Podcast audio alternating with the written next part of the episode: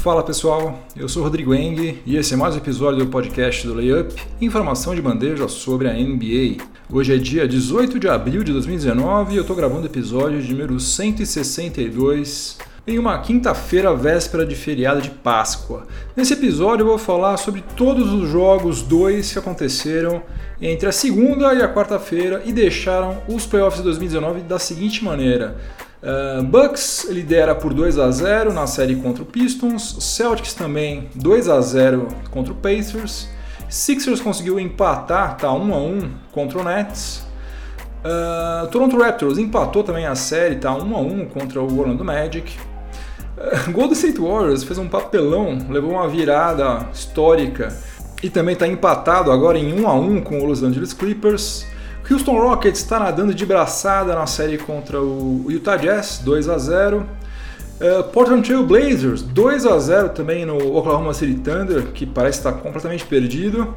E o Denver Nuggets, que empatou a série contra o San Antonio Spurs em 1 a 1 Mas eu vou falar sobre todos esses jogos, começando pela Conferência Leste.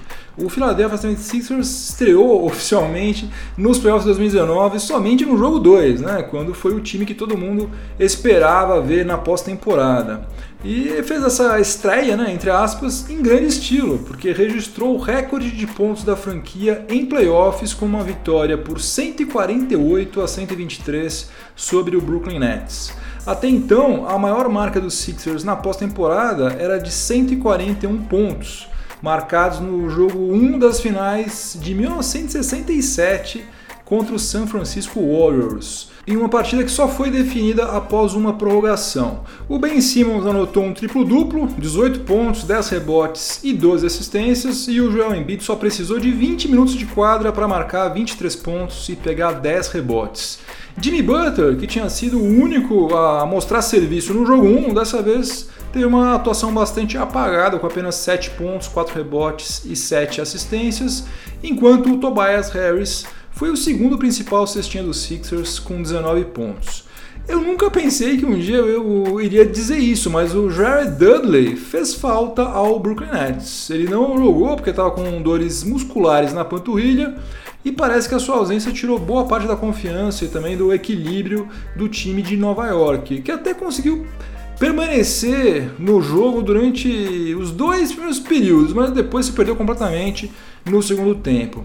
O Spencer Dinwiddie foi o cestinha do Nets com 19 pontos e o único titular que pontuou em dígitos duplos foi o D'Angelo Russell com 16 pontos. O jogo 3 vai ser hoje, né, quinta-feira, às 21 horas lá no Barclays Center com transmissão ao vivo da ESPN. O jogo 2 entre Toronto Raptors e Orlando Magic teve mais ou menos o mesmo roteiro do jogo 2 entre Sixers e Nets. Depois de ter perdido a primeira partida em casa, o Toronto Raptors conseguiu mostrar dentro de quadra que é muito mais time do que o Orlando Magic ao vencer por 111 a 82, chegando a abrir 34 pontos de vantagem. Kyle Lowry, que tinha saído zerado de quadra no jogo 1, voltou ao normal e marcou 22 pontos com 8 arremessos de quadra convertidos em 13 tentativas. Kawhi Leonard quase se complicou com o excesso de, de faltas, né, mas conseguiu se segurar e marcou nada menos do que 37 pontos em 33 minutos de quadra e também bateu seu recorde pessoal de arremessos de quadra convertidos em uma partida da pós-temporada. Ele converteu 15 nesse, nesse jogo contra o Orlando Magic um a mais do que a sua melhor marca anterior, registrada em 2017 no jogo 4 da série do San Antonio Spurs contra o Memphis Grizzlies. O Aaron Gordon foi cestinha do Orlando Magic com 20 pontos, e se o Kyle Lowry voltou ao normal, o mesmo aconteceu também com o DJ Augustin, que só marcou 9 pontos e converteu apenas um dos seis arremessos de quadra que ele tentou. O destaque negativo do Orlando Magic nessa pós-temporada, por enquanto pelo menos, está ficando por conta do Nikola Vucevic, que fez uma fase regular sensacional, foi eleito All-Star pela primeira vez na sua carreira, mas está com um aproveitamento de apenas 28,6% nessas duas primeiras partidas. O Orlando Magic passar pelo Toronto Raptors, eu acho que já seria muito difícil de qualquer maneira, mas sem poder contar com o Vucevic, vai ser realmente impossível. O jogo 3 dessa série vai ser na sexta-feira, mais conhecido como amanhã, dia 19, às 20 horas, com transmissão ao vivo da ESPN. Já o Indiana Pacers foi um time bem diferente no jogo 2 do que havia sido no jogo 1 e por muito pouco não conseguiu arrancar sua primeira vitória na série contra o Boston Celtics em pleno TD Garden. Ficou à frente no placar durante quase toda a partida, explorou muito bem os contra-ataques e contou com uma ótima atuação do Bojan Bogdanovic, que foi o cestinha do, do Pacers com 23 pontos. Só que o quarto período foi todo do Boston Celtics, que converteu 12 de 23 nos arremessos de quadra contra apenas 4 de 17 do Pacers naquele período. E o glorioso Wesley Matthews, ex-Dallas Mavericks, ex-Portland Trail Blazers, fez questão de bater o último prego no caixão do próprio time no final do jogo, né? Quando ele fez uma reposição de bola tenebrosa, passou, fez um passe para ninguém, atravessando toda a quadra, quando o Pacers perdia por três pontos e tinha a chance de empatar o placar e eventualmente levar o jogo para a prorrogação, o que não aconteceu. No final deu Celtics 99 a 91, com 37 pontos do Kyrie Irving, 26 pontos do Jason Tatum e uma atuação defensiva sensacional do Al Horford. Uma boa notícia para os torcedores do Celtics também foi a performance do Gordon Hayward, que marcou 13 pontos saindo do banco de reservas, fez algumas cestas bem importantes na reta final da partida e parece estar ganhando confiança na hora certa, né? Vamos ver se a coisa continua bem assim. O jogo 3 dessa série aí vai ser na sexta-feira também, dia 19, amanhã, às 21h30, com transmissão ao vivo do Sport TV. E a segunda partida entre Milwaukee Bucks e Detroit Pistons foi outra sacolada a favor da franquia de Wisconsin, 120 a 99, com três jogadores do Bucks marcando mais do que 20 pontos. O Eric Bledsoe foi o, o cestinha desse jogo aí com 27 pontos, o Yannis Antetokounmpo com 26 pontos e 12 rebotes e o Chris Middleton marcou 24 pontos e fez 8 assistências. Blake Griffin, contundido, não jogou outra vez, mas ele conseguiu a proeza de levar a segunda falta técnica nessa série sem ter pisado em quadra por um segundo sequer até agora. Né? Ele não jogou, ele já tem duas faltas técnicas. Fantástico. O Luke Kennard foi escalado entre os titulares na vaga do Bruce Brown e marcou 19 pontos, porque ele tinha ido muito bem no jogo anterior. Ele tinha anotado 21 pontos saindo do banco de reservas o técnico do Casey resolveu dar uma chance para ele, colocou ele no quinteto principal. Ele foi bem também, marcou 19 pontos, mas isso aí, no final das contas, não mudou em nada o destino do Pistons, né? Pistons é um time que infelizmente não vai dar nem pro cheiro, né? Só por um milagre vai conseguir virar essa série. Isso também porque, gente, o Bucks está jogando desfalcado de Malcolm Brogdon, Tony Snell, Paul Gasol e Nikola Mirotic, só isso. E mesmo assim está passando o carro em cima do Pistons. Uh, o jogo 3 dessa série vai ser no sábado, às 21 horas, com transmissão ao vivo pela ESPN. Antes da gente passar agora para os jogos 2 da Conferência Oeste, um pequeno intervalo comercial aqui no podcast do Layup. O intervalo do podcast do Layup tem o patrocínio de Life at Campus. Se você ainda não conhece a Life at Campus, está mais do que na hora de você conhecer. A Life at Campus oferece a possibilidade de você estudar em uma universidade norte-americana, frequentando cursos de inovação, finanças, compliance, direito, economia, entre vários outros temas. Os cursos, como eu já falei, são universidades norte-americanas, lá nos Estados Unidos, mas as aulas são todas em português. Então, mesmo quem não domina o inglês, não vai ter dificuldade alguma de Os cursos são ministrados por profissionais reconhecidos internacionalmente, tanto no meio acadêmico quanto no âmbito empresarial. E ao final do curso, o aluno recebe um certificado emitido pela própria universidade que certamente vai enriquecer qualquer currículo. Atualmente, a Life at Campus promove cursos em três cidades norte-americanas: Orlando, Miami e Las Vegas. E para quem curte NBA, tem um diferencial muito bacana. Nos cursos em Orlando e Miami, conforme a época do ano, você tem a possibilidade não apenas de assistir uma partida, mas também de cobrar lances livres nas mesmas quadras por onde já pisaram e ainda pisam alguns dos maiores jogadores de todos os tempos. Outra coisa, várias empresas estão premiando os seus funcionários que mais se destacaram com cursos da Life at Campus, porque trata-se de um prêmio que agrega valor ao currículo do funcionário e também traz benefícios diretos para a própria empresa, que passa a ter um colaborador mais capacitado e mais satisfeito. Para mais informações, acesse lifeatcampus.com. E você, ouvinte do podcast do Layup, basta informar o código promocional LAYUP no momento de efetuar sua matrícula, que daí você vai receber um desconto exclusivo. Repetindo, lifeatcampus.com. Agora sim, vamos lá aos confrontos da Conferência Oeste. Vamos começar com a virada histórica do Los Angeles Clippers sobre o Golden State Warriors. Todo mundo se lembra bem de outra virada histórica, né? A do Cleveland Cavaliers sobre o Golden State Warriors em 2016. O Warriors vencia a série final lá por 3 a 1 e agora a numerologia, que não é minha praia, né? Não entendo nada disso. Aliás, para ser sincero, acho que isso tudo é uma grande bobagem, mas enfim, parece que o time californiano tem algum problema com esses algarismos, né? 13 e 1.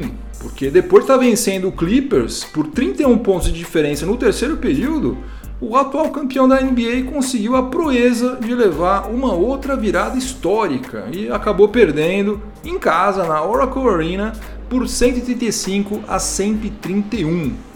O Los Angeles Clippers quebrou o recorde da NBA em playoffs registrado em 1989 pelo Los Angeles Lakers, que reverteu uma diferença de 29 pontos para vencer o Seattle Supersonics. Lou Williams, futuro Six Man of the Year, foi o nome do jogo com 36 pontos e 11 assistências, mas ele também contou com a ajuda de outros dois atletas que têm sido fundamentais para o Clippers nessa temporada. O Montrezl Harrell marcou 25 pontos e pegou 10 rebotes, e o italiano Danilo Gallinari marcou 24 pontos. Para o meu azar, justamente quando o Golden State Warriors abriu 30 pontos e a partida já parecia estar mais do que decidida, eu fui dormir. Então acabei assistindo só os highlights é, dessa reta final aí, dessa virada incrível, fantástica, no dia seguinte. Agora, sem querer tirar um milímetro dos méritos do Clippers, eu vou repetir o que eu já disse em um outro episódio recente. Esse time do Warriors é o time mais frágil que já chegou à pós-temporada na era Care um ou dois atletas se desconcentrarem, tudo bem, até pode acontecer, mas o time inteiro parar de jogar de uma hora para outra, no meio dos playoffs, é um negócio muito estranho, né? E outra coisa que eu acho muito preocupante é o fato do Sean Livingston não estar tá jogando nada até agora, nada. Nos outros anos ele sempre teve participação importante, né? Ele anotava os seus 7, 8 pontos por jogo e com isso controlava a partida enquanto o Stephen Curry descansava. Isso aí vai precisar voltar a acontecer urgentemente, porque esse banco atual do Golden State Warriors é mais curto do que o dos anos anteriores. Não tem Leandrinho, não tem Maurice Spates, não tem é, David West, David Lee. Enfim, não tem mais tanta gente lá para segurar a peteca quando a coisa sai um pouquinho do roteiro. A parte triste desse jogo aí foi a contusão do DeMarcus Cousins, né? Que ele atuou somente durante 3 minutos, se machucou, se lesionou no quadríceps e está fora do restante da pós-temporada. Aliás, ele teve uma estreia triste, né? Em playoffs, né? Porque foi, ele foi eliminado com seis faltas no jogo 1 e agora nesse jogo 2 atuou pouquíssimo tempo, se machucou e está fora, não vai mais poder ajudar Steve Kerr e companhia na reta final da pós-temporada. Então, toda aquela história de que não, porque quando o DeMarcus Cousins jogar, quando ele estrear, que esse time vai ser imparável.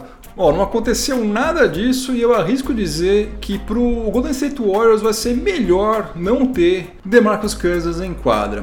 O jogo 13 entre Warriors e Clippers é hoje, né, quinta-feira, às 23h30, com transmissão ao vivo do Sport TV. A propósito, eu quero elogiar publicamente o Rob Porto por ter abandonado, até onde eu vi pelo menos, os diminutivos durante a narração. Não tem mais aquela história de dois pontinhos, três pontinhos, quatro segundinhos, duas faltinhas. Era um negócio de enlouquecer, né? Parecia que você tinha voltado para o jardim da infância, né? Me sentia como se eu tivesse cinco anos de idade outra vez. Bom, enquanto isso, o Houston Rockets está nadando de braçada na série contra o Utah Jazz. Venceu o jogo 2 por 118 a 98 com um triplo-duplo do James Harden, que marcou 32 pontos, pegou 13 rebotes e fez 10 assistências. O Barba é o cestinha dessa série com folga e está com média de 30,5 pontos por partida.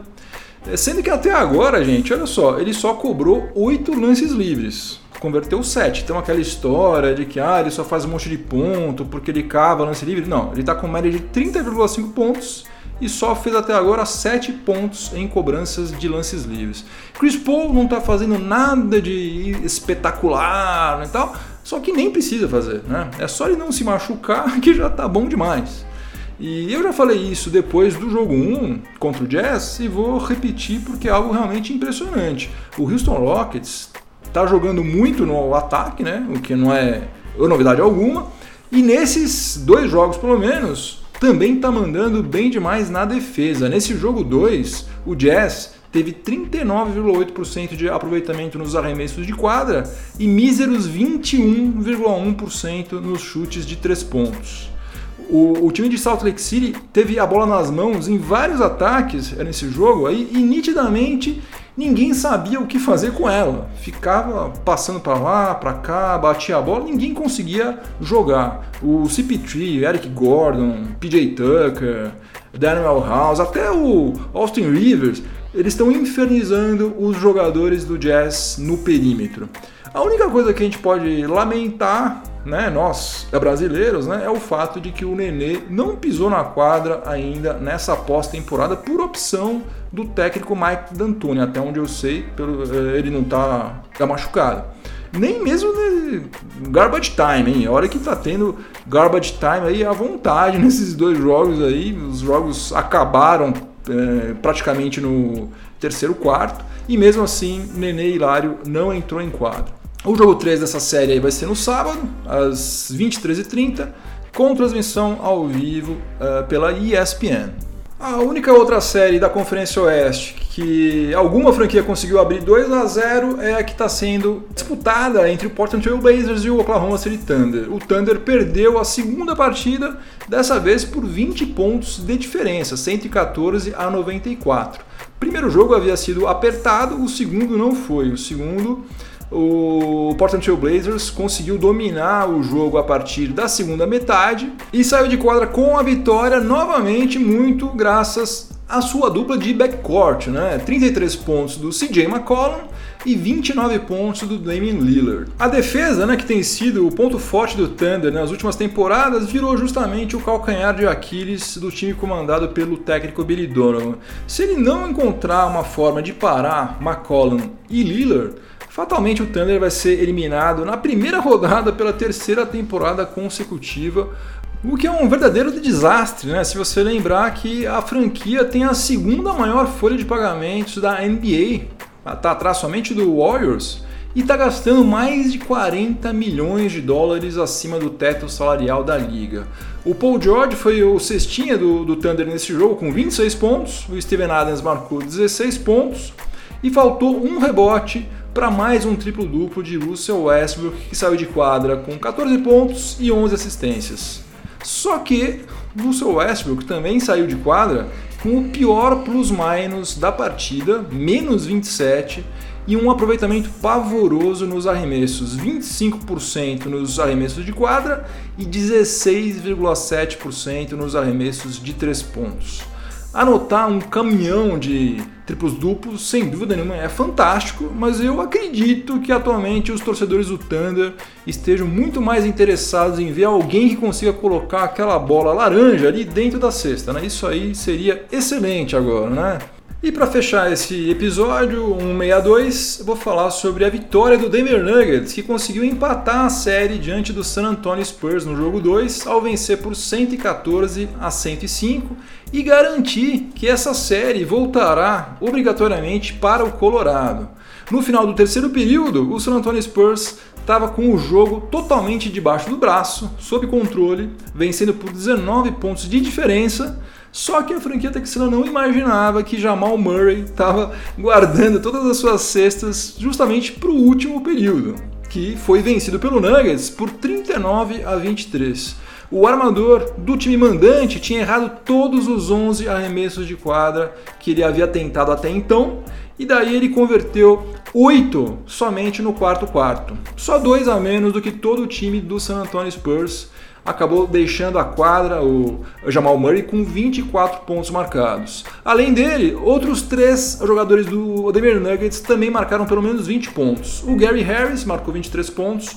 Meu garoto Nikola Jokic flertou com o segundo triplo-duplo na segunda partida de playoffs da sua carreira, porque ele marcou 21 pontos, pegou 13 rebotes e fez 8 assistências, e o Paul Millsap marcou 20 pontos. Mas o cestinha desse jogo aí foi o DeMar DeRozan, que marcou 31 pontos, seguido por outro atleta do San Antonio Spurs, o Lamarcus Aldridge, autor de 24 pontos. Uma coisa curiosa nesse jogo 2 foi que o Derek White marcou 17 pontos em 31 minutos de quadra, só que ele não distribuiu uma assistência sequer, o que é algo relativamente incomum para um armador justamente do San Antonio Spurs, que é um time que movimenta a bola né? há 20 anos, há duas décadas. Uma das marcas desse time é movimentar a bola. Então, um armador do San Antonio Spurs ficar em quadra 31 minutos e não fazer uma assistência sequer, realmente é uma coisa, no mínimo, curiosa. Vamos ver agora como esse time jovem e inexperiente em playoffs do Denver Nuggets vai se comportar nesses dois confrontos no Texas. O jogo 3 já é hoje, quinta-feira, logo mais às 22 horas, com transmissão ao vivo do Sport TV. E é isso, pessoal. Vou ficando por aqui. Obrigado pela companhia. Feliz Páscoa para todo mundo. Divirtam-se, aproveitem bem o final de semana, tenham muito juízo e na semana que vem tem mais. Um abração. Tchau, tchau.